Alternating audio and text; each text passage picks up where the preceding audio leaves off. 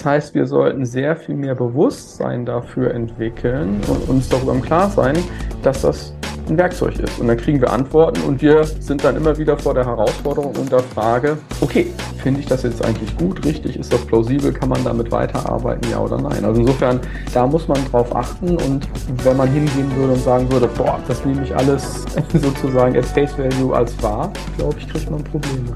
Herzlich willkommen zum Podcast Gut durch die Zeit, der Podcast rund um Mediation, Konfliktcoaching und Organisationsberatung, ein Podcast von Incofero. Ich bin Sascha Weigel und begrüße dich zu einer neuen Folge.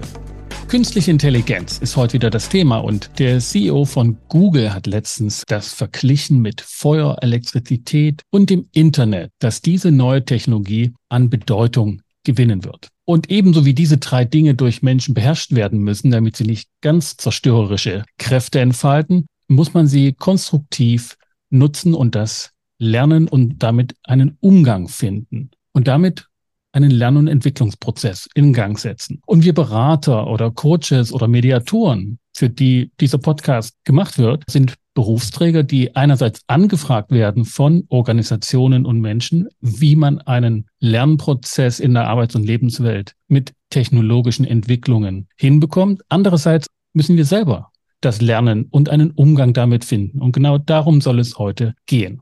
Und ich habe mir dafür einen Gast eingeladen, der sowohl das Beratungsgeschäft, das systemische Beratungsgeschäft zumal in- und auswendig kennt, und einen professionellen Hintergrund mitbringt, der nicht ganz entfernt von diesen technologischen Entwicklungen angesiedelt ist. Ich begrüße im Podcaststudio den diplomierten Mathematiker und Informatiker Tim Richter, Geschäftsführer von Simon Weber und Friends, damit jemand, der in einer der wichtigsten systemischen Beratungsfirmen im deutschsprachigen Raum tätig ist. Herzlich willkommen, Tim Richter. Ja, hallo Sascha. Schön, dass ich hier sein kann. Tim, bei meiner Ankündigung, dass du diplomierter mhm. Mathematiker mhm. bist, im Anwendungsfeld auch noch von Informatik, war ich mir nicht ganz sicher, weil aufgrund der Schnelligkeit dieser Entwicklungen auch in dem Fach, ob du dich damit verbunden fühlst, was da jetzt auch in die Beratungswelt hineinschwappt. Sozusagen mit anderen Worten, holt dich deine Vergangenheit wieder ein. Ja, ein klein wenig schon. Also ich gucke da natürlich mit einem, äh, wahrscheinlich mit einem etwas anderen Blick drauf. Ich erinnere mich noch, als ich meine Diplomarbeit tatsächlich geschrieben habe. Da bin ich dann ein halbes Jahr ins Ausland gegangen, nach Bristol und habe neben dem Schreiben der Diplomarbeit da auch noch Kurse belegt. Und einer der Kurse, die ich gemacht habe, war über neuronale Netze. Das war 1994. Und das ist dann schon sehr spannend zu sehen, wie dann auch über, natürlich immer mit Auf und Ab, so eine Technologie sich weiterentwickelt und jetzt ja tatsächlich mit den Large Language Models eine neue Stufe erreicht hat die Large Language Models, die du jetzt gerade angesprochen hast, ne, die dann zu solchen technischen Anwendungen führen wie ChatGPT, sind sozusagen das, was jetzt auch in aller Munde ist und letztlich auch, ich sag mal, den Verbraucher oder unsere unmittelbaren Klienten zur Verfügung stehen. Mhm. Wenn wir mal diese Zeit, die du da von 94 bis jetzt, ich weiß gar nicht, ob schon ausschließlich in der Beratungswelt tätig warst, dass das so nachverfolgst, war das etwas, was sozusagen immer im Hintergrund mitschwang und, und klar war, okay, das wird immer deutlicher werden, dass das so einen Einschlag findet, wie es zumindest sich jetzt so ausnimmt, dass das so sein würde. Ich würde jetzt nicht sagen, das ist eine kleine Mode, die da jetzt gerade nur stattfindet.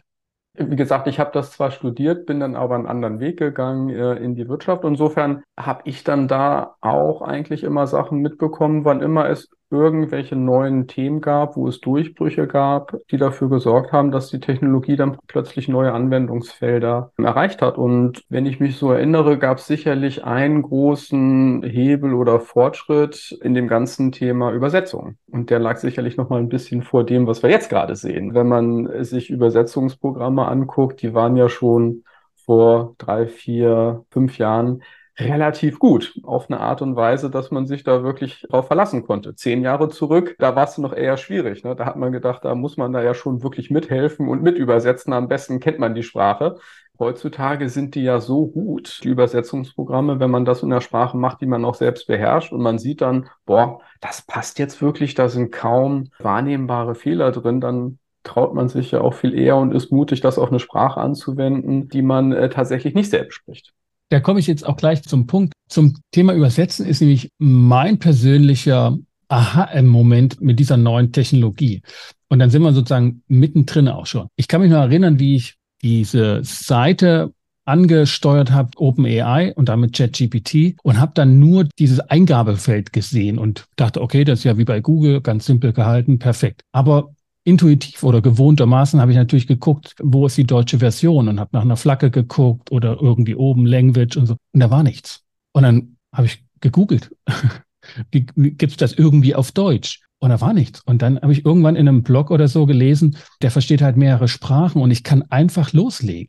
Und der versteht mich, auch wenn ich gerade auf einer englischen Oberfläche bin, in denen ich einfach Deutsch reinschreibe. Und umgedreht dann auch. Und das war so wie, boah, ich werde verstanden. Ich kann mich einfach ausdrücken. Auch wenn jetzt die Seite Englisch geschrieben ist und ich eigentlich denke, okay, jetzt muss ich Englisch reinschreiben, war das überhaupt nicht notwendig. Und dieses Verstanden werden, da ist mir so ein Stein vom Herzen gefallen. Ähnlich wie beim Übersetzen, dass sozusagen, wenn eine fremdsprachige Person mich versteht, wenn ich in seiner Sprache spreche. Was ja schon noch immer mit dabei ist, das sind jetzt ja alles, was du beschrieben hast, Reaktionen auf deiner Seite. Also was sozusagen der Umgang mit dieser Technik, mit dieser Schnittstelle, was das mit dir macht das sagt ja noch nicht so sehr viel darüber aus, wie es da drin tatsächlich aussieht. Ne? Also du hast ja angefangen, wie du es eben gerade beschrieben hast, und auf Deutsch probiert. Ja, wunderbar. Da kriegst du Antworten, mit denen du was anfangen kannst. Und dann warst du nach einer gewissen Zeit wahrscheinlich hinreichend beruhigt, hast Vertrauen geschöpft, wenn man so möchte, dass du da gute Antworten bekommst. Und obwohl da das System unterschiedliche Sprachen versteht, wäre meine Vermutung durchaus, dass je nach Thema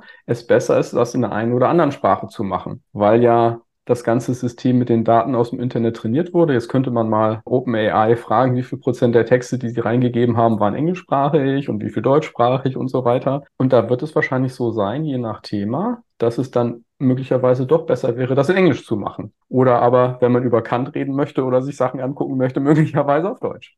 Und da sprichst du den Moment an oder sagen den Punkt, dass wir uns in der Kommunikation, und das tun wir ja schon mit dieser Applikation dann zu kommunizieren, zumindest wir bringen uns zum Ausdruck, schon Gedanken darüber machen, was muss ich tun oder wie muss ich mich zum Ausdruck bringen, dass ich möglichst anschlussfähig bin, dass ich verstanden werde. Und zwischen den Zeilen dieses Vorgangs geschieht dieses Vermenschlichen einer Technologie. Ja, genau. Würde ich jetzt mal vermuten. Ich meine, das ist ein Moment, den du ja auch angeschrieben hast in deinem Blogbeitrag, den werde ich auch mit verlinken, dass wir ganz schnell fasziniert sind und der ganzen künstlichen Intelligenz, aber sowas wie Intelligenz geneigt sind zuzuschreiben. Wie geht dir das? Also ich meine, du bist als Mathematiker ja nochmal so mit vielleicht ne, mit einer anderen Sprachverständnis in Zahlen ausgedrückt dann noch vertraut. Ja, aber ich kann mich dagegen auch nicht wehren. Das heißt, du hast da so ein System, gibst ganz normal sprachliche Texte ein, also nichts irgendwie versucht angepasst, was man vermutet, wie Computer funktionieren, also ganz natürlich sprachlich und man kriegt äh, entsprechende Antworten zurück. Und obwohl ich ja vielleicht eine etwas tiefere Idee davon habe, wie die Systeme funktionieren, ist das total faszinierend und man reagiert emotional sofort automatisch da drauf und sagt, boah, da ist eine andere Seite, die mich ja tatsächlich äh, versteht. Na, das ist also tatsächlich so ein bisschen so, wenn ich mir das vorstelle, nehmen wir mal Außerirdische würden bei uns landen, die sehen anders aus und, und die haben dann irgendwie eine Schnittstelle und da kommt dann Sachen raus und die sprechen dann Deutsch mit mir. So ähnlich ist das Gefühl. Ja, genau. Ne? Und diese kleinen Tests, die wir dann machen, ob es die richtigen Antworten gibt, da hat jeder dann seine eigene Thematik, die er eingibt. Das heißt, wir kommen vom Verstandenwerden zu dem Punkt der Annahme, das versteht uns. Und damit diesen Prozess, der da drinne geschieht. Kannst du das mal noch mal so ein bisschen oder vielleicht können wir uns herantasten gemeinsam, was da geschieht, wie, was macht diese Maschine? Denn ein Ausdruck, den ich jetzt von einem Forscher dazu gehört habe, war, das ist halt nur ein Sprachmodell. Das hat kein Wissen von der Welt und erlebt auch nicht die Welt, sondern weiß nur, was Menschen mal über die Welt gesagt oder geschrieben haben. Und das fand ich interessant, dass da also ähnlich, ich brauche kein Wissen abfragen, kann ich mit der Wahrheit rechnen, sondern ich kann nur mit guter Sprache rechnen. Also das ist für mich das Faszinierendste, dass mit dem wenigen Wissen, was ich darüber habe, was in der Blackbox drin ist, dass dann tatsächlich dieses Erlebnis entsteht. Also ich bin sicherlich nicht der Experte, der dir jetzt ganz genau erzählen kann, wie ChatGPT oder solche Large Language Models intern funktionieren. Aber wenn man das ganz grob sagt oder ganz grob zusammenfassen möchte, dann ist es tatsächlich so, dass wenn du einen Prompt, also eine, eine Frage, einen Text eingibst, was das System tatsächlich intern hat, das sind Milliarden von sozusagen kleinen Zellen, kann man sich vorstellen, die Neuronen bei uns im Gehirn. Und die sind, von dem wir ja ein, klares Bild haben. Ja, genau und so. Und äh, die sind miteinander vernetzt. Da gibt es unterschiedliche Schichten, Hierarchien. Und äh, die werden dann eben mit den Texten aus dem Internet trainiert. Und damit gibt es die sogenannten Gewichte, also die Frage, welche dieser neuronalen Zellen ist eigentlich mit welcher verknüpft und mit welchem Gewicht, also wie stark ist diese Verknüpfung. Da wird so ein Netz letztendlich trainiert, kalibriert, geeicht, wenn man so möchte, mit diesem ganzen Wissen. Und was es dann macht, ist, nachdem es dann sozusagen so eingestellt wurde, kalibriert wurde, wenn man dann einen Text eingibt, was es dann macht, ist, dass es dann ausrechnet, wenn das der Text ist, was ist der nächste Buchstabe, der kommt? Was ist die größte Wahrscheinlichkeit, welcher Buchstabe als nächstes kommt? Und dann wird dieser nächste Buchstabe an die ursprüngliche Eingabe rangefügt. Und das wird dann wiederum eingegeben und dann wird der zweite Buchstabe ausgerechnet und der dritte und so weiter. Das ist das, was es macht. Also es macht nichts anderes, als zu sagen, gegeben dieser Text, was ist das wahrscheinlich nächste, der nächste Buchstabe, der kommt. Und es ist nicht jetzt nur Buchstabe für Buchstabe, sondern auch noch diese aneinandergereihten Buchstaben werden in einen Kontext gesetzt und vom Kontext her gezogen, dass sozusagen ein Wort, das mehrere Bedeutungen haben kann, trotzdem zugewiesen wird, es wird in dem Kontext wahrscheinlich eher jetzt hier verwendet worden sein als in einem anderen. Ich möchte nochmal von einem anderen Beispiel. Ich hatte das vorgestern gehabt. Oder nein, das war gestern erst. Ich stehe mit meinem kleinen Sohn, der ist fast zwei Jahre, am Fahrstuhl und es kommt jemand, die Nachbarin, aus dem Fahrstuhl raus. Und er steht dort und sagt, Hallo. Und ich bin wie vom Blitz getroffen, weil das hat er noch nie gemacht. Also bei mir noch nicht. Ich habe den das erste Mal jemanden ansprechen gehört, zu dem er Hallo sagt. Ich kannte schon, dass er das Wort Hallo sprechen kann. Da hatten wir immer so kleine also Telefone oder, oder schwarze Bausteine hat er ans Ohr gehalten und hat Hallo gerufen, ne, weil er das halt gesehen hat, dass dort das Wort genutzt wird. Aber er hat das noch nie zu einem Menschen gesagt. Das habe ich zumindest noch nicht gehört. Und habe dann, okay, der hat dieses Wort jetzt dort gelernt und in dem Kontext angesprochen, obwohl er es in einem anderen viel häufiger vielleicht erlebt hat bei Geschwistern und den Eltern. Ja, also das, was du gerade angesprochen hast, das ist ja das, was dieser äh, sogenannte Transformer-Algorithmus macht. Und das ist was Neues. Ich glaube, 2017 ist das Paper rausgekommen. Und das ist dann in der Tat so, dass bei diesem Kalibrieren, bei dem Trainieren, worüber wir gesprochen haben, und auch bei dem dann Auswerten und Fortsetzen, dass da eben berücksichtigt wird, in welchem Kontext, wie du das gesagt hast, also welche Worte sind vorher da drin und die haben dann unterschiedliche Gewichte und damit unterschiedlichen Einfluss aus was damit rauskommt. Die haben sozusagen nochmal eine Statistik drüber entwickelt, eine Ebene da drauf gelegt auf, was kommt eigentlich das nächste. Und diese Kontextsensitivität in dem Prompt, was du gerade gesagt hast, auch in den Texten, die dann draußen oder die genutzt werden, die sorgen dafür, dass diese ganz banale Algorithmus, den wir gesprochen haben, nächstes Zeichen vorhersagen, dass da plötzlich Dinge rauskommen, die, wenn wir die als Menschen sehen, wir darin Sinn erkennen. Und das ist natürlich total faszinierend, weil niemand von den Leuten, die das programmieren, überhaupt nur irgendeine Ahnung haben. Also im Sinne von einem intuitiven Verständnis oder einem Nachvollziehen. Das, was wir normalerweise erwarten. Ja, wie funktioniert denn die Maschine? Ja, wenn da Druck drauf geht, dann geht der Kolben in die Richtung und dann bewegt sich das. Das kann man sich ja alles vorstellen. Und da hat man das Gefühl, das verstanden zu haben. Und das kann man bei diesem, bei den LMMs nicht sagen. Man weiß es nicht. Man weiß nur, funktioniert. Kommt was raus. Kann man was mit tun. Und ich würde sogar fast auch sagen, selbst bei der, bei der mechanischen Physik äh, haben wir einfach Fragen weggelassen, die wir hingenommen haben. Also, ne, wenn du sagst, da kommt jetzt Druck drauf und der Kolben springt zur Seite oder geht zur Seite, dann haben wir einfach auch nicht weiter nachgefragt, ja, warum macht er denn das? Warum löst er sich denn nicht in Luft auf? Warum wird er nicht flüssig? Und sind dann sozusagen in diese chemischen oder sonstigen Prozesse gegangen, die das Ganze zusammenhalten, sondern haben es so hingenommen, hast du gesagt, und akzeptiert. Ich glaube, es ist schon noch ein Unterschied, den wir jetzt gerade erleben und der ist dann auch, glaube ich, für uns als Nutzer relevant, wahrscheinlich auch als für uns als Gesellschaft, mit aller anderen Technologie, die wir vorher hatten.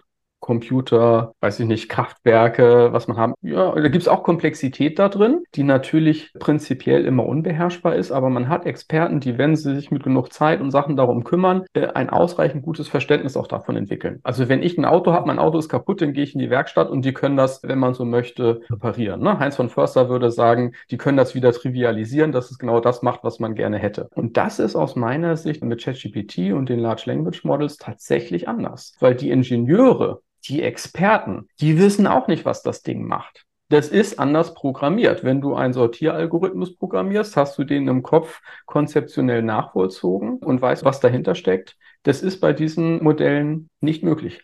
auch die, die das geschrieben haben, die das entwickelt haben, die das trainiert haben, wissen nicht, wie das Ding reagieren wird, wie es antworten wird. Und das ist natürlich nochmal mhm. eine echt andere Stufe. Also ich kann mich an ein Buch, das ist schon länger her. Mhm. Da ging es auch um das Verhältnis Mensch-Maschine. Da ging es aber noch nicht um diese Sprachmodelle. Mhm. Da wurde sozusagen angekündigt, dass ein wichtiger Berufszweig sich entwickeln wird, Entscheidungen von künstlichen Intelligenzen, damals ging es um Kreditentscheidungen von Banken etc., also von den Maschinen der Banken, dass die nachvollziehbar gemacht werden müssen und dass, dass es Menschen geben wird, die sich darin ausbilden, das dann erklärlich zu machen. Weshalb hat die Maschine hier gesagt, du bist nicht kreditwürdig?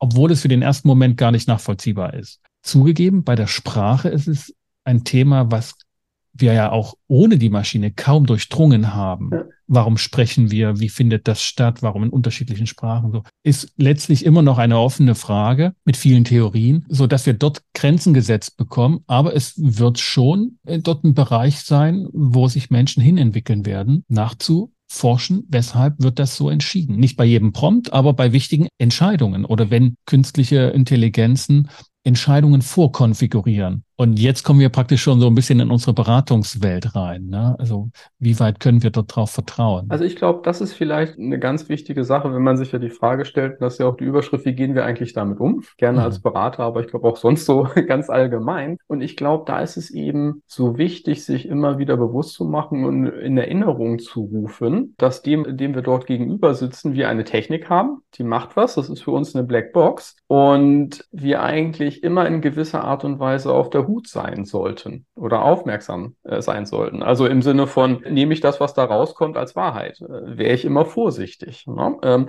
und äh, das ist jetzt eben so schlimm oder schwieriger, weil man gibt normalen Text ein, kriegt Antwort und sagt, der versteht mich. Ja, und da ist man aber im Trugschluss aufgesessen, weil es immer passieren kann, dass dann Sachen zurückkommen, die eben nicht stimmen, die nicht geprüft sind, diese Netzwerke funktionieren auch nach einer anderen Logik als wir. Die haben halt einen anderen Zugang, wie die zu ihren Antworten kommen. Und deswegen muss das nicht immer notwendigerweise passen. Das heißt, wir sollten sehr viel mehr Bewusstsein dafür entwickeln und uns darüber im Klar sein, dass das ein Werkzeug ist. Und dann kriegen wir Antworten und wir sind dann immer wieder vor der Herausforderung und der Frage, okay, finde ich das jetzt eigentlich gut, richtig, ist das plausibel, kann man damit weiterarbeiten, ja oder nein? Also insofern, da muss man drauf achten und wenn man hingehen würde und sagen würde, boah, das nehme ich alles sozusagen at face value als wahr, glaube ich, kriegt man Probleme. Dann wären wir so ein bisschen beim Lernprogramm. Also was müssen wir lernen? Sowohl als Berufsträger, ne? also du bist Geschäftsführer einer großen Beratungsfirma, ich habe eine Kanzlei und muss sozusagen auch als Unternehmer jetzt gucken, was, was brauche ich an neuen Kompetenzen. Mhm. Und da haben wir zum einen dieses, wie gehe ich mit der Maschine um, dass sie möglichst gute Antworten bringt oder gute Informationen auch bringt. Also du hast das in deinem Beitrag so als Einflüsterer genannt, so ne, der der GPT-Einflüsterer. Das haben wir bei Google gelernt, ne, dass wir nicht den ganzen Satz schreiben müssen, einzelne Worte reichen etc. Und und hier müssen wir das auch tun. Und auf der anderen Seite müssen wir lernen, wie überprüfen wir die Ausgaben? Können wir die ne, eben nicht einfach übernehmen und sagen, so ist es, GPT hat gesagt ne, oder Google hat ergeben, sondern was muss ich tun, um das zu überprüfen? Äh, wo kann ich aufmerksam werden dafür? Das ist wahrscheinlich nicht ganz richtig. Es klingt zwar gut, aber kann so nicht sein. Wo stehst du da mit dem Prozess? Also, wie nutzt du ChatGPT zum Beispiel oder andere Anwendungen? Und was hast du gelernt an Eingaben? Und wie überprüfst du hm. die Ausgaben? Ich würde auf jeden Fall unterscheiden zwischen Experten und äh, normalen Leuten in Anführungsstrichen. Experten müssen aus meiner Sicht deutlich besser darin sein, dieses Kunst oder Handwerk des Promptings äh, zu üben. Ich glaube, wo man das sehr stark sieht, ist, wenn man die Generierung von Bildern nutzt oder äh, dafür die äh, Programme nutzt, wo dann eben, wie muss ich das genauer formulieren, welche Sachen sind da eigentlich drin, damit dann die Effekte entstehen, die ich gerne hätte. Das glaube ich tatsächlich eine andere Art und Weise von Handwerk. Man lernt dann eben nicht nur Zeichnen und Bildhauerei oder so. Jetzt gibt es plötzlich die Art und Weise, wie muss ich Texte formulieren, damit da gute künstliche Bilder rauskommen. Also das Bild einsprechen, das ist sozusagen genau. die Herausforderung. Ja. So, und das würde ich sagen, das ist natürlich schon ein Stück weit mehr noch für Experten, wenn du das wirklich richtig, richtig gut machen willst. Für mich reicht es da äh, auszuprobieren, wenn ich einen Blogartikel mache und dann sage, naja, anstatt ein Stockfoto zu nehmen, gucke ich da mal so ein bisschen, dann probiere ich das aus. Manchmal ist was dabei, auch auf unserer Blogseite sind auch schon einige dabei, die tatsächlich. Ja, ich habe es gesehen, genau.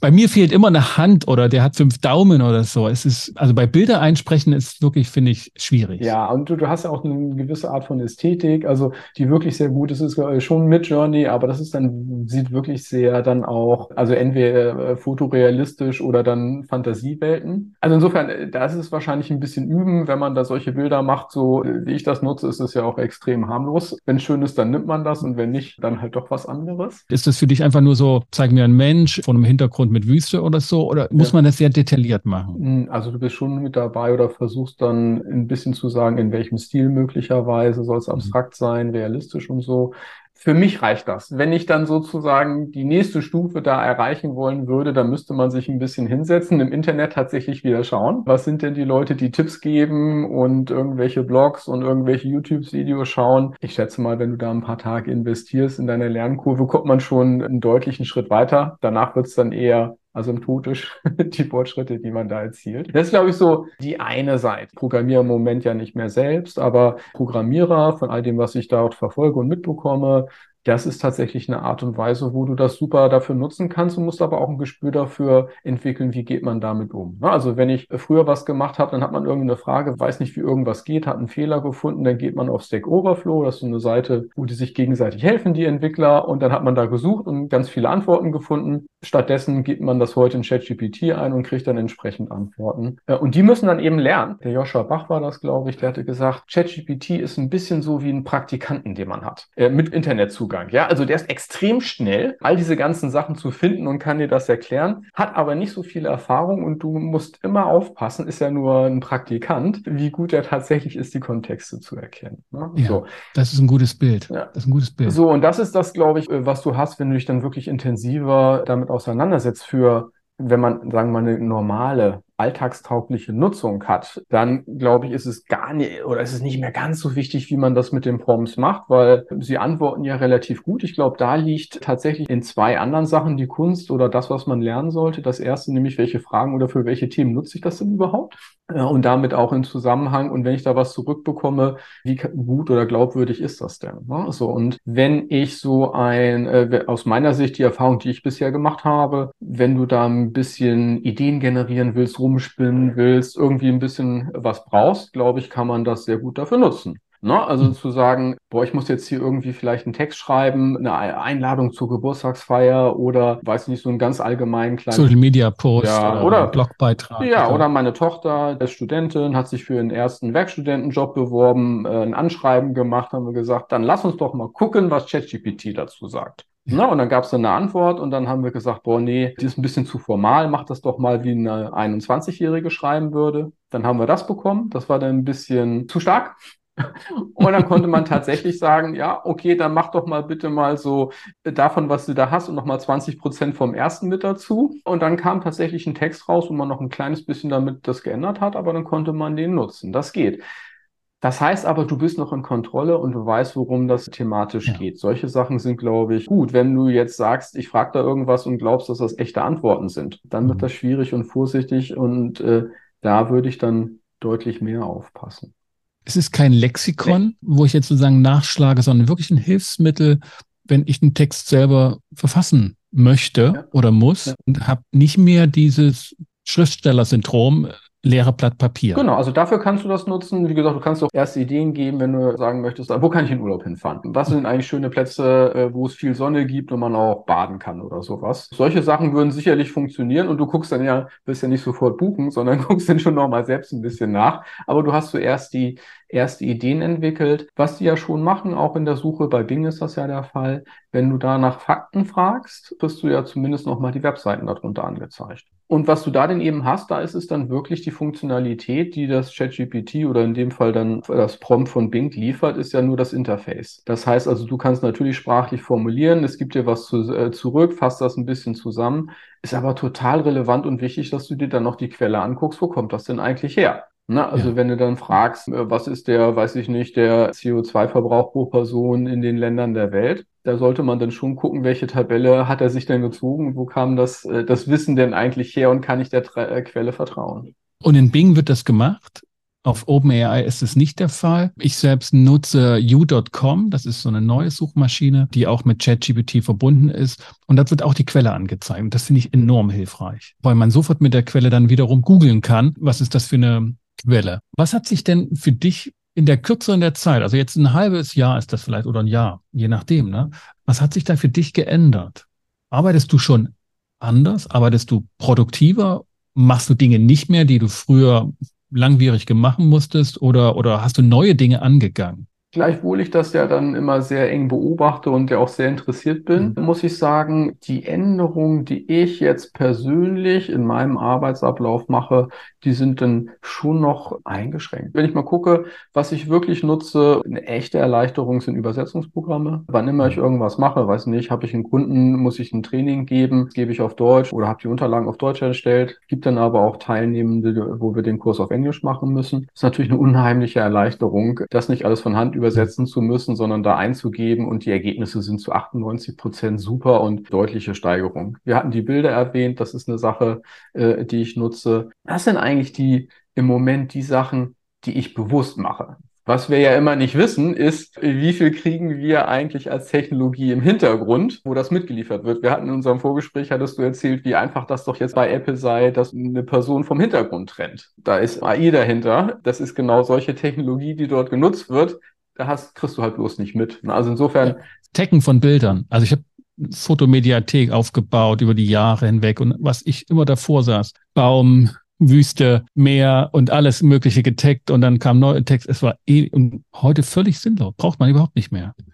Ne? Man gibt einfach ein. Ja, genau, aber den Spur hast du schon vorher gehabt. Also wenn ich mal gucke, ich habe vor zehn Jahren irgendwelche auch noch E-Mail-Ordner gemacht oder so, damit habe ich halt aufgehört, weil die Suchfunktion so gut geworden ist. Das war aber, würde ich schon noch sagen, schon auch vor den LMMs. Insofern muss man mal abwarten. Was ja auch spannend ist, wenn dann viel gesagt wird, oder das, was wir jetzt angesprochen haben, sind ja Effizienzgewinne können wir Dinge irgendwie schneller machen. Und ähm, als Systemiker würde ich ja immer drauf gucken und sagen, gibt es ja auch eine andere Seite. Äh, man bezahlt ja auch einen Preis dafür. Ne? Und wenn dann, äh, hatte jetzt letztens mal eine äh, Technologie ausprobiert, die gesagt hat, wunderbar, äh, du hast ein Meeting, einen Zoom-Call, nimm es auf und dann kriegst du von uns eine Zusammenfassung. Ne? Und was sind die ja. wesentlichen Punkte? Habe ich ausprobiert, war sehr enttäuscht. Das mhm. Ding kann man jedenfalls so äh, nicht nehmen möglich, weil wir auf Deutsch gesprochen haben, nicht auf Englisch, das weiß ich nicht. Aber mal angenommen, das wird besser werden, da bin ich mir relativ sicher und das wird dann auch funktionieren. Die Frage, die ich mir dann natürlich stelle, ist, sind, sind ja zweierlei. Das eine ist, da ist ja Information drin. Wenn ich jetzt eine Zusammenfasse mache, ist die komprimiert. Da fällt ja irgendwas weg. Da gibt es natürliche Grenzen. Oder anders. Man muss dem Praktikanten schon vertrauen. Ja, und auch der, der macht ja eine Zusammenfassung, wenn es weniger Wörter benutzt werden. Du hast ja immer Kontext und Farbe und äh, Dinge, die auch selbst im mhm. gesprochenen Text, ich lasse jetzt nochmal Emotionen und Tonhöhe und so die ganzen Sachen weg. Ist einfach eine Verkürzung. Genau. Und damit fallen Sachen weg, die möglicherweise diejenigen Leute, die den gesamten Text gelesen haben, bei denen triggert das nochmal andere Assoziationen, andere Merker, andere Anker, die gelegt werden. Insofern sind die beiden Sachen nicht gleich. Oder andersrum, durch die Komprimierung verlieren wir was. Und da muss man natürlich auch sich immer wiederum fragen, wie weit wollen wir da denn eigentlich gehen? Und die nächste Frage ist ja, wer hat denn die Zusammenfassung gemacht? Gib ein Meeting oder einen Text mit zehn Seiten, sag den Leuten, mach mal eine Zusammenfassung auf eine Seite. Du fragst zehn Leute oder zehn LMMs, da kommen ja zehn Versionen raus. Ich meine, das könnten wir jetzt vergleichen mit dem, was, und da sind wir jetzt tief in der Systemik drin, Niklas Luhmann Unterwachung genannt hat. Jede Führungskraft und Leitungskraft wird auch von seinen Mitarbeitern unterwacht. Mhm. Das heißt, die steuern die Informationen, die bei ihnen reinkommen, ehe sie nach oben gehen, auf ihre Art und Weise. Der gehört immer noch zur eigenen Organisation und damit kann man sozusagen den kontrollieren. Das wäre jetzt bei einem zumindest Stand jetzt, Companion, digitalen Companion eben nicht der Fall. Die gehören halt doch, sage ich mal, den Amerikanern Großteil. Ne? Auch wenn wir mit Aleph Alpha schon eine gute, eine gute Variante haben und jetzt auch, glaube, kommt jetzt mit Bosch eine Bosch GPT raus, haben wir das auch, aber es gehört nicht mehr zur Organisation. Du sagst es ja vorhin, die wissen auch nicht, nach welchen Regeln dort gekürzt wurde. Ich muss jetzt nicht die Befürchtung sofort haben, die haben das Herrschaftswissen und steuern mich, aber wir verlieren Dinge. So wie wir heute auch unsere Telefonnummern nicht mehr alle wissen von unseren Kollegen, die wir anrufen. Okay, das ist der Preis, ja. Das heißt nochmal, du bist ja wieder an der Stelle, das ist Technik und an manchen Stellen kann das sehr sinnvoll sein, dass man kürzt. Nehmen wir mal an, wovon ich ausgehe, dass solche Zusammenfassungen deutlich besser werden. Dann mhm. glaube ich schon, dass viele Leute anfangen, das auch zu nutzen und sich dann aber sehr wohl überlegen, für welches Meeting mache ich das denn? Für die weniger wichtigen Meeting. Ja. Da reicht es mir nämlich, dass ich so reingucke und wenn da was falsch gelaufen ist oder ich was übersehen habe oder so, kann ich damit eigentlich ganz gut leben. Und mhm. meine Vermutung wäre, bei den sehr wichtigen Meetings, die Sie als solche einordnen, werden Sie sich nicht mit der Zusammenfassung mhm. zufrieden geben, sondern im Zweifelsfalle mehr Zeit rein tun, sich bestimmte Teile oder sogar das ganze Video, die Aufzeichnung anschauen, weil Sie eben doch alles mitbekommen möchten. Vielleicht kennst du auch noch Kollegen, die mit den großen großen Metaplanwänden und Flipcharts durch den Zug gefahren sind dann oder mit dem Zug nach Hause und dann zu Hause sich hingesetzt haben und ein ausführliches Fotoprotokoll oder Zusammenfassung geschrieben haben. Und jeder macht das ja heute auch nochmal anders. Ist es jetzt ganz für unsere Branche und, und für unsere Tätigkeiten etwas,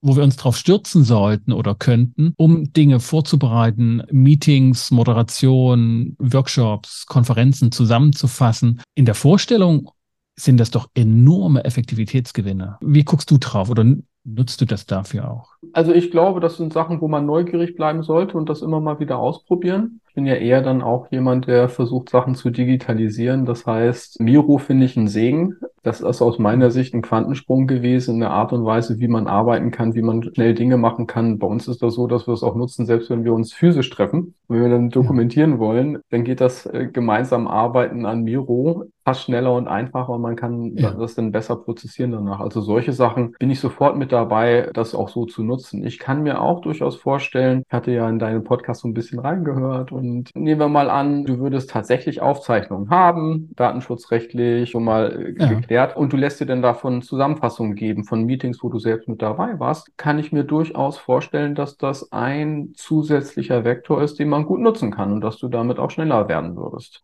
wo wir sukzessive ja immer aufpassen äh, sollten oder sehr bewusst entscheiden, an, an welchen Stellen lässt man dann los, im Sinne von, man nimmt dann nur noch das, lässt es nicht mehr mitlaufen. Ne? Und meine These wäre, in dem Maße, wie wir Dinge als nützlich und gut erleben, werden wir unser altes Wissen aufgeben. Ja. Vor 20 Jahren ist man mit Falkplänen durch die Stadt gefahren. Ich habe jetzt nur noch meine Maps und natürlich zahle ich einen Preis dafür, weil wenn ich das jetzt ohne machen sollte, boah, schwer vorstellbar. Da braucht man wieder eine gewisse Zeit und muss man wieder einüben, damit reinzukommen. Und wenn die Programme so gut werden, dass sie uns erste Entwürfe von Zusammenfassungen machen, ja, natürlich wird das dann auch im Unterricht genutzt werden, keine Frage. Wir werden die Fähigkeit verlieren, oder den, den Muskel, der wird sozusagen sich abschwächen und zurückgehen, dass man gut in der Lage ist, solche Dinge selbst zusammenzufassen. Gerade weil wir das, das Speicherproblem praktisch gelöst haben, also wir können praktisch alles aufzeichnen und haben jetzt keine Speicherkapazitätsprobleme. Bleiben wir jetzt mal so auf der einzelnen äh, Firmenebene, jetzt nicht die ganze Gesellschaft. Und wie viele Konflikte, schwierige Gespräche, Klärungsversuche darauf zurückzuführen sind, dass wir nicht mehr genau wissen, was gesagt und wie es verstanden wurde. Vorstellbar, wir nehmen alles auf. Alle Gespräche werden aufgenommen. Wir können sie nicht alle selber uns anhören, aber wir können sie jetzt sozusagen durchforsten lassen und uns zusammenfassen lassen in wenigen Sekunden. Was für Dynamiken bringt das mit sich? Ja, ich wäre mir gar nicht so sicher. Du hast das jetzt so dargestellt, als ob das was Gutes wäre. Da bin ich mir gar nicht so sicher. Wenn wir nochmal auch Luhmann be äh, bemühen und der ja die Frage gestellt hat, was ist die Funktion des Gedächtnisses, hat er ja immer sehr oft gesagt, das Vergessen. Dass man nämlich die ganzen Sachen ausblendet. Dass man sagt, was sind denn eigentlich relevante Sachen, zusammengefasste. Und insofern wäre ich mir gar nicht so sicher, ob es so wünschenswert wäre, alle Dinge zu behalten. Oder andersrum gesprochen, was man ja so ein Stück weit hat, äh, wir erleben unsere Sachen, wir haben diese Aufzeichnung. Was dann passiert ist, dass man das Repo äh, konfiguriert, dass an bestimmten Stellen ja Komplexität dann reduziert wird durch die Zusammenfassung und das mhm. brauchen wir dann ja auch, um dann an anderer Stelle wieder neue Komplexität entstehen zu lassen. Und ich glaube, dieses Spiel ist es, was die ganze Zeit passiert und das wird sich jetzt eben auf anderer Ebene, auf eine andere Art und Weise, in einer anderen Form fortsetzen. Ne? Also in einem deiner Podcasts war, glaube ich, auch der Kommentar, wir können Routine Routinearbeiten ersetzen. Ja, oder das Beispiel, dann können endlich Ärzte und Ärztinnen wieder mit Patientinnen sprechen, wo ich mich frage, warum ist das bisher nicht passiert? Das heißt, diese Hoffnung wird sich, glaube ich, nicht erfüllen. Es sind andere Tätigkeiten und andere Dinge, die dann passieren. Und wenn jetzige Routine zum Beispiel durch solche Programme oder Technik ersetzt wird, weil ich jetzt auf Google, auf meinem Handy meinetwegen oder Apple Maps schauen kann, wo ich hinfahre, dann werden ja andere Dinge Routine werden, nämlich Software-Updates, dauernd und ständig, die ich vorher nicht hatte. ja, und insofern, das verschiebt sich ja immer nur. Ja, ich wollte das gar nicht so zum Ausdruck bringen, dass das jetzt positiv ist, sondern eher nach der Dynamik fragen. Beim Gedächtnis, und das finde ich ein super Punkt, der sozusagen dort eine Rolle spielt. Wir können zwar sehen oder beobachten, dass die Funktion des Gedächtnisses auch diesen Vorteil hat, aber wir beschweren uns im Alltag natürlich, wenn wir Dinge nicht mehr uns erinnern, von denen wir jetzt annehmen, die sind total wichtig. Das heißt, für Gespräche und gerade so für Gespräche, bei denen wir wissen, dass sie zu Schwierigkeiten führen werden, Vertragsverhandlungen, große Projekte etc., entsteht dann die Dynamik, das wäre jetzt meine These, dass das Aufzeichnen sozusagen gemacht werden muss, damit man sich nicht, oder wenn man das verhindern will und sagen, nee, ich will nicht, dass es aufgezeichnet wird, das hat schon sowas von Misstrauen oder Unklarheit, wohin es gehen soll. Das heißt, man muss jetzt darüber verhandeln, in der gedachten Zukunft, zeichnen wir auf oder nicht. Und schon das ist der Verhandlungsmoment weil das in der Zukunft Wirkung haben wird. Ich glaube, das ist eine Sache. Und was mir auch noch einfällt, also mein Zugang zu den Ganzen ist immer so der Leitstelle, es ist Technik. Die bringen mhm. wir mit hinein. Auch da immer so mit drauf zu gucken und das, das als solches zu verstehen, auch wenn es so, doch so menschlich wirkt. Und mal das Thema nehmen, was du jetzt gerade äh, gesagt hast. Ja, wir können das aufzeichnen, damit wir dann genau wissen, was damals gesagt worden ist. Das verortet ja die vermeintlichen Konflikte in der Sachdimension würden alle wissen, was gesagt wurde und was im Vertrag drinsteht und so weiter, dann hätten wir den Konflikt gelöst. Aber die Erfahrung ist ja, dass das durchaus nicht so der Fall ist. Die Sozial- und Zeitdimension spielt auch eine Rolle, weil man möglicherweise sagt, ja, damals fair enough, da war das so der Sachstand und da waren wir uns auch einig. In der Zwischenzeit sind aber andere Dinge passiert, Zeitdimension. Deswegen hilft uns das gar nicht mehr, damals einig gewesen zu sein, weil wir eine andere Situation haben. Und ganz viel passiert ja in der Sozialdimension. Ne? Also das heißt ja, wo man vermeintliche Sachkonflikte hat, die aber in der Sozialdimension relevant sind, weil es unterschiedliche Perspektiven gibt. Und da hilft es mir auch gar nicht, irgendwie vermeintliche Klarheit in der Sachdimension geschafft zu haben. Ich bin ja von Haus aus Jurist. Ne? Und das, was wir da jetzt gerade ansprechen, das verorten wir ja unter der Auslegung von Gesetzen mhm. oder von Verträgen. Mhm. Und genau diese unterschiedlichen Auslegungsarten werden methodisch angesetzt. Also einmal, wie hat das der Gesetzgeber verstanden? damals in seiner Zeit.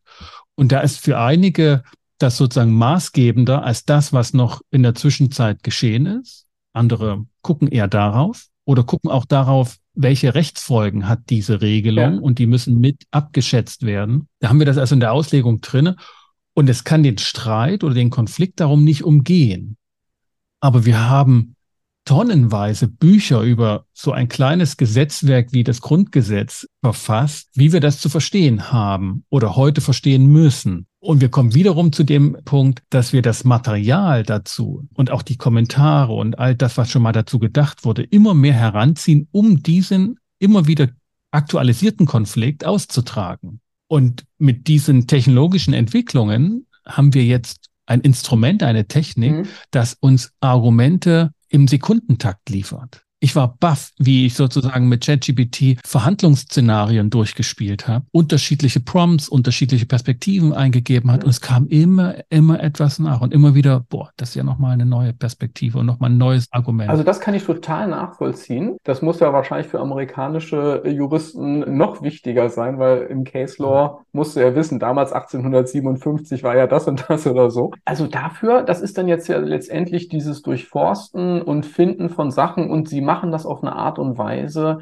wo eine hohe Wahrscheinlichkeit ist, statistisch gesehen, dass man was bekommt, mit dem man was anfangen kann. Also insofern dafür finde ich, kann ich das total nachvollziehen, ist auch wieder Technik. Weil was du da ja durchschaffst, ist, du nutzt es auf eine Art und Weise, wo du sagst, ich denke jetzt darüber nach um mich aufzuschlauen und da gut zu arbeiten, nutze ich das. Aber du nimmst das dann ja praktisch als Inspirationsquelle und machst dann noch die harte Arbeit und was ist davon relevant und was nicht und welche Zusammenhänge und Schlüsse ziehe ich daraus und das beurteilst du ja äh, du noch. Ich würde vermuten, du nimmst nicht das Ding und sagst, lass das ChatGPT mal schreiben und dann ist das 20 Seiten Dokument fertig und ich schicke das mal unbesehen meinem Klienten.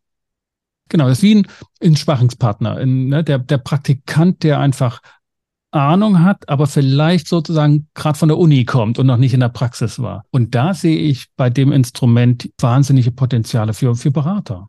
Also gerade Prozessberater, Coaches, auch Mediatoren, sich mit diesem Instrument vor, während, aber auch in der Nachbereitung auseinanderzusetzen.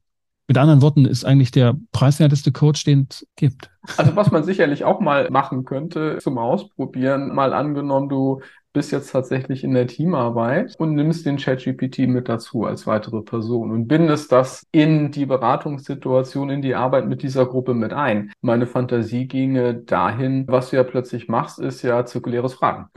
Was denkt denn ChatGPT dazu? Da ist ja auch gar nicht so relevant, ob das stimmt oder nicht stimmt, aber was du damit erreichst, ist ja, dass plötzlich eine Gruppe auf eine andere Art und Weise von außen auf sich selbst drauf guckt und plötzlich mit Irritationen umgehen muss, die möglicherweise dazu führen, dass man Aspekte in den Blick bekommt, die man vorher so nicht gesehen hatte und es man mhm. auch ein bisschen schafft, sofortige Identifikation und alles, was damit in, im Zusammenhang steht, an, an unnötigeren Konflikten äh, zu vermeiden. Also ja, das wären alles Sachen, wo ich sagen würde, das kann man mhm. experimentieren, ausprobieren, aber immer wieder mit dem Gedanken, das ist Technik, die ich nutze und immer schaue, hilft mir das denn eigentlich? Und man selbst durchaus immer noch mal wieder im, im Driving Seat zu bleiben und das dann wirklich nur als Erweiterung seiner eigenen Möglichkeiten zu verstehen. Wenn ich das Beispiel aufgreife, schaffe ich einen Input, einen Perspektiven-Input, der sagenhaft wäre, je nach Prompt, aber das wäre sozusagen die Aufgabe dann als Moderator, Berater und damit eine Entscheidungsnot herbeiführen, die ebenso sagenhaft ist, weil man zu jeder dieser Ausgabe ja eine Stellung beziehen muss als Klient, als Team. Und da ist der Moment von Überforderung wiederum nicht weit. Das finde ich einen interessanten Punkt, eine Paradoxie sozusagen dahingehend, man hat jetzt alle Perspektiven parat im digitalen Smartphone bei der Hand und der größte Effekt oder einer der Effekte wäre Überforderung und wahrscheinlich auch Apathie. Hm. Ja. ähm. Na gut, du hast ja im Grunde genommen, das, was du jetzt sagst, schließt ja an, an einen, ich glaube, dein letzter oder vorletzter Podcast nochmal an, wo es um Entscheidungen geht. Ja, äh, wenn du jetzt ja. alle Argumente gehört hast, aber es ja trotzdem eine Entscheidungssituation ist, also sprich, es ist eben mit allen Argumenten Bilanz nicht klar, nicht ausrechenbar, was man macht, dann musst du da ja immer noch entscheiden. Und du hattest ja, glaube ich, das Beispiel gemacht, wenn es mehr Möglichkeiten gibt und jetzt hier plötzlich mehr Argumente, ja, alle Fälle genau. mit dabei. So das genau. Ja, genau. Ja. Äh, 30 Marmeladensorten. Das hast du jetzt nämlich plötzlich noch dramatisch mehr Elemente mit dabei. Das macht das Entscheiden natürlich nicht einfacher. Das ist doch ein erhellender Moment oder ein sehr optimistisch stimmender Moment, dass da zwar der ähm, erfahrenste, perspektivenreichste, abwechslungsreichste Coach im Digitalen geschaffen wurde, aber dass keineswegs der einzelne Coach, der 3D-Coach sozusagen, obsolet wird. Und wir sind das eine Marmeladenglas zur Auswahl. Was möglicherweise schon eine Art und Weise ist, wie ein Klient oder ein Kunde damit umgeht, wie er für sich Komplexität reduziert hat, weil er sich jemanden ausgesucht hat, mit dem er denn arbeiten möchte. Und damit hat er seinen Möglichkeitsraum schon durchaus kleiner gemacht, was möglicherweise hilft, nächste Schritte gehen zu können. Ja, ergibt Sinn. Frage an dich. Würdest du einen Coach wählen, der sich sozusagen hinter dem GPT steht, der also das nutzt und damit sich aufschlaut, wie du gesagt hast, und, und fit macht und dann ins Coaching kommt? Oder würdest du jemanden bevorzugen, der sagt, das ist gut und schön, brauchen wir aber nicht, lass uns mal ein Coaching machen? Ich glaube nicht, dass das entscheidungsrelevant wäre. Also das, ich könnte mir vorstellen, es wäre interessant zu sagen, wenn man Coaches hat, die das aktiv mitnutzen. Also, dass man sagt, hey, ich habe immer einen Kollegen hier mitgebracht, wir machen das hier mal zu dritt, kriegst aber nur den Preis von einem, also ist super günstig, äh, weil du dann damit ja eine Intervention machst, ne? die möglicherweise als Intervention an sich hilfreich und nützlich ist. Die andere Frage, ob jemand äh, jemanden dahinter hat oder nicht, das weißt du ja nicht. Insofern ist das letztendlich eine Aufgabe von einem äh, Berater oder Coach, der sich überlegt, hilft mir das eigentlich, damit die Dienstleistung, die ich bringe, den Service, den ich meinem äh, Kunden oder meinen Klienten bringe, ist das nützlich oder nicht? Ich will noch einen, einen, Punkt ansprechen, der gar nicht so sehr mit dem Beraten oder Coachen der Klienten zu tun hat, sondern eher uns als Unternehmer nochmal in Fokus stellen. Also wir sind ja auch von dieser Seite her genauso in der Entscheidungsnot, in der Informationsnot, wie das Klienten sind. Wir haben ein Unternehmen, wir haben Mitarbeiter, wir haben einen Markt, wir müssen gucken, wie das übermorgen weitergeht und ob das heute schon so stimmt. Bei welchen Arbeiten siehst du Potenziale für Berater, für Einzelberater oder auch größere Firmen, sich jetzt mit diesen Transformer-Modellen zu beschäftigen? Hm. Also mein Gefühl wäre immer neugierig sein. Allein weil Spaß bringt zu sehen, was da mhm. passiert. Und da gibt es neue Technologie, da hinzuschauen. wahrscheinlich würde ich für Berater gar nicht so sehr darauf achten, dass man an der technologischen Front ganz weit vorne ist, sondern mhm. wahrscheinlich lohnt es sich ein bisschen abzuwarten, bis Sachen eher äh, in den Massenmarkt kommen, weil das ist ja nicht die Kernkompetenz, die ich bei Beratern sehe zumindest die, die Form von Beratung, die wir machen, das da tatsächlich zu nutzen. Über viele Sachen, die wir gesprochen haben, sind letztendlich Effizienzgewinne. Wie kann man seine Prozesse besser mhm. machen? Das ist nicht die eigentliche Wertschöpfung. Also wenn ich über Digitalisierung spreche, ist für mich immer diese große Unterscheidung, nutzen wir eigentlich Digitalisierung, um irgendwelche Prozesse besser zu machen? Also sprich über Effizienz. Oder mhm. sorgt Technologie dafür, dass tatsächlich meine Dienstleistung, das, was ich erbringe, das, was möglich ist, sich transformiert. Mhm. Ne? Also Beispiel, weiß ich nicht, Fotoentwicklung. Früher musste man einen Film hingeben, hat es 14 Tage gedauert, aber wenn man Technologie hat, dass aus 14 Tagen ein Tag wird oder eine Stunde, ich gehe in die Stadt und gebe es ab und hole es dann ab. In der Zwischenzeit braucht man sowas ja auch alles nicht mehr. Das macht einen Unterschied. Und dann habe ich plötzlich in der Art und Weise der Dienstleistung und das, was ich erbringe, äh, macht das einen großen Unterschied. Ich kann mir nicht vorstellen, dass in den nächsten, weiß ich nicht, fünf Jahren alle menschlichen Berater ersetzt werden durch ChatGPT. Ich glaube, das dauert noch ein bisschen, äh, bis es in die Richtung geht. Also insofern würde ich immer Entwicklung neugierig beobachten, mhm. schauen, ab und zu immer Sachen ausprobieren, dass man im Saft bleibt. Aber man muss, glaube ich, nicht ganz vorne mit dabei sein. Tim, ja. vielen Dank für das aufschlussreiche, anregende Gespräch zu dieser Technologie. Ja, sehr gerne. Hat Spaß gebracht. Ja, mir auch. Und wir haben Technologie genutzt. Wahrscheinlich ist ja auch künstliche Intelligenz dabei gewesen. Wir werden das aufzeichnen. Wir haben es aufgezeichnet. Wir bringen es als Podcast raus. Wir bringen Zusammenfassung. Auch das spielt im Hintergrund immer wieder diese Technologie mit einer Rolle. Ich glaube sogar, ja, ohne das jetzt technisch begründen zu können, aber ohne diese Entwicklungen wäre das, was wir jetzt gemacht haben, gar nicht möglich gewesen in dieser Qualität technischer Art vor allen Dingen. Naja, und zur inhaltlichen Qualität, da mussten wir einfach was beitragen. Mhm. Und das hast du. Vielen Dank, Tim. Sehr gern. Ciao, ciao. Ciao. Ich bedanke mich bei dir, dass du wieder mit dabei warst und diesen Podcast gehört hast. Wenn er dir gefallen hat und auch die anderen Episoden dir gefallen, dann hinterlass doch ein Feedback und eine kleine Bewertung auf Apple Podcast. Empfehle den Podcast weiter und abonniere ihn, sodass du keine Folge mehr verpasst. Bis zum nächsten Mal. Komm gut durch die Zeit. Ich bin Sascha Weigel, dein Host von Incovema und dem Institut für Konflikt- und Verhandlungsmanagement in Leipzig und Partner für professionelle Mediations- und Coaching-Ausbildungen.